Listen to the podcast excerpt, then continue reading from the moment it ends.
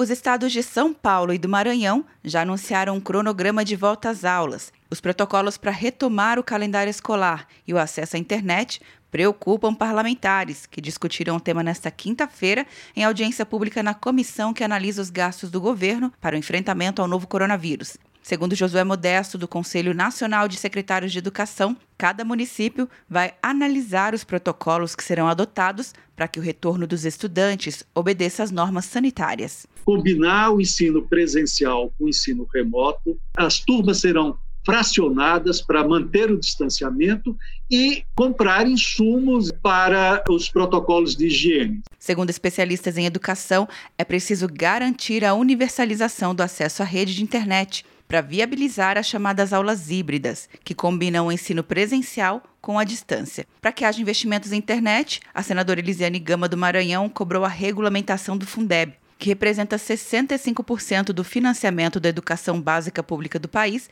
e será extinto no fim do ano. O que será ferir de morte a educação brasileira se a gente não tiver a efetividade e a continuidade do Fundeb no nosso país. O presidente da Câmara, Rodrigo Maia, anunciou na quarta-feira que a PEC do Fundeb vai à votação no plenário na próxima semana.